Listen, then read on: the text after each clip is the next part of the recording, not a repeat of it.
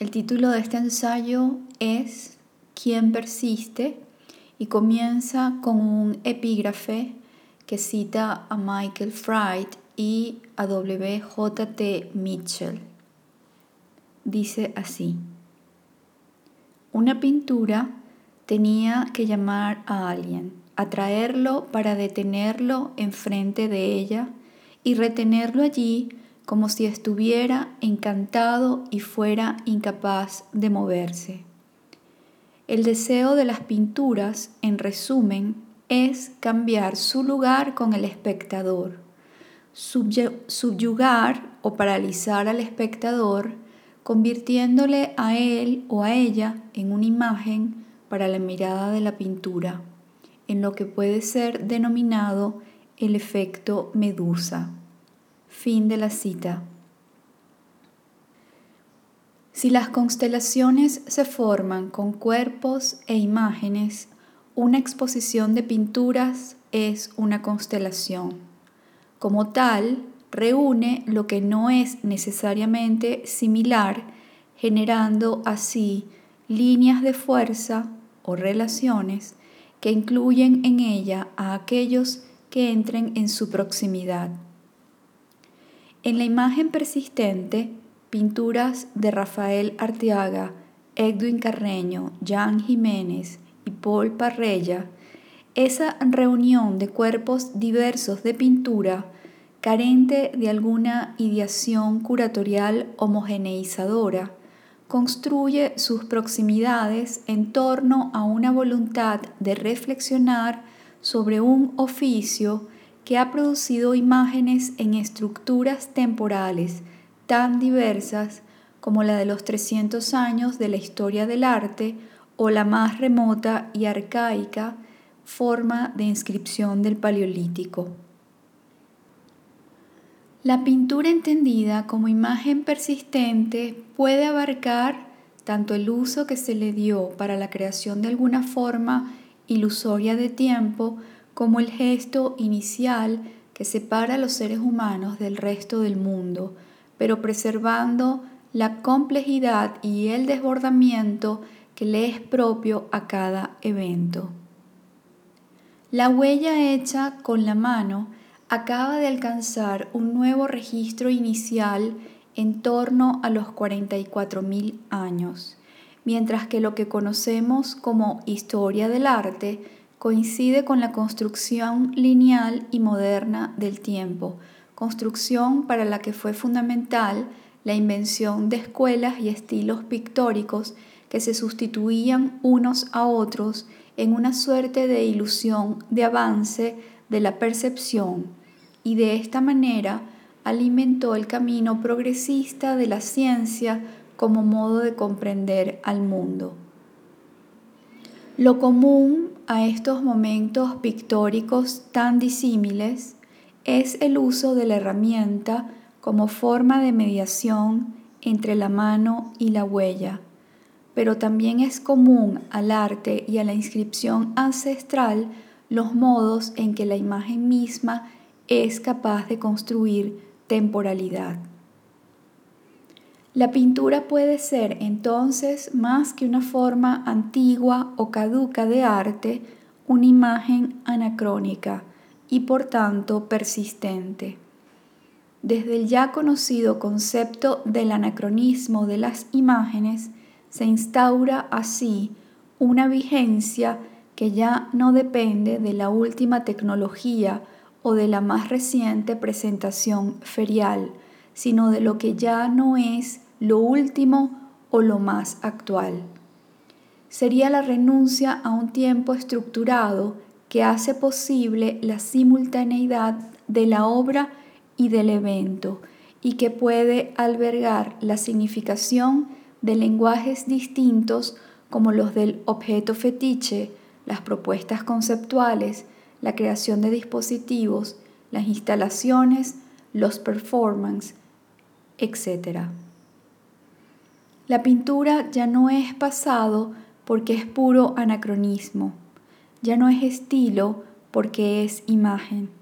y en la medida en que contiene un discurso es práctica artística pero con el tiempo que queda establecido en la producción de una marca temporal, un archivo o una huella, más que como una modalidad de avance o actualidad.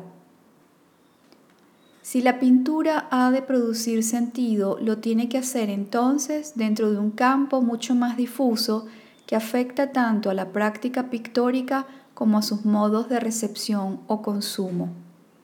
Ello implica no solo dejar a un lado el estilo artístico, sino ver la manera de sumarse a la construcción de una forma de tiempo más cercana a la simultaneidad o la heterocronía que a las actualidades y las sustituciones. De este modo reflexivo, la imagen persistente se detiene desde la propuesta de Jan Jiménez en temas tan relevantes como el surgimiento del parergon, el límite, el margen, el contorno o el borde, tanto como en una exploración de la imagen personal a través del cuerpo atomizado y los campos semánticos de los productos de belleza, quizás para estudiarlos pausada o sutilmente como lo anuncia el propio rasgo material de su pintura. También la imagen persistente piensa la representación en plena era de la post-representación, de acuerdo al rapto y la transposición del lenguaje fotográfico en la obra antropológica y realista de Edwin Carreño, como una suerte de metáfora visual de las maneras intrincadas en que es posible construir la verosimilitud o la realidad desde el lenguaje. La imagen persistente subraya la condición aleatoria de la memoria actuante a partir de las perturbadoras fotografías encontradas que utiliza Rafael Artiaga como referencias para sumarles capas de sentido que en algunos momentos coincide con una suerte de restauración imposible de los recuerdos familiares arrojados al olvido. O conduce al desvanecimiento de un registro inicialmente fotográfico en función de las propias estructuras de la forma, produciendo manchas de apariencia aleatoria pero de realidad sistemática y metódica, como si de un rito materialista se tratara en la pintura del lenguaje abstracto y expresionista de Paul Parrella. Son estas cuatro propuestas una pintura que se sabe fuera del tiempo de la historia del arte,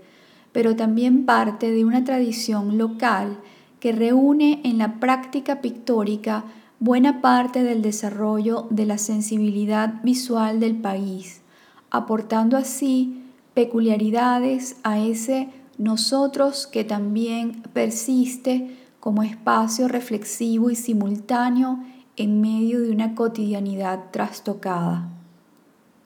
Este conjunto de imágenes pictóricas son parte de la fragilidad de una trayectoria historiográfica en crisis y desde allí construye un espacio para convocar la atención más amplia y por ello más difusa en torno a algunas líneas de fuerza que se cruzan en una imagen que es superviviente al abismo abierto en la memoria colectiva del país o al afán de actualidad, tal y como ha preferido enunciarlo George Didi Uberman.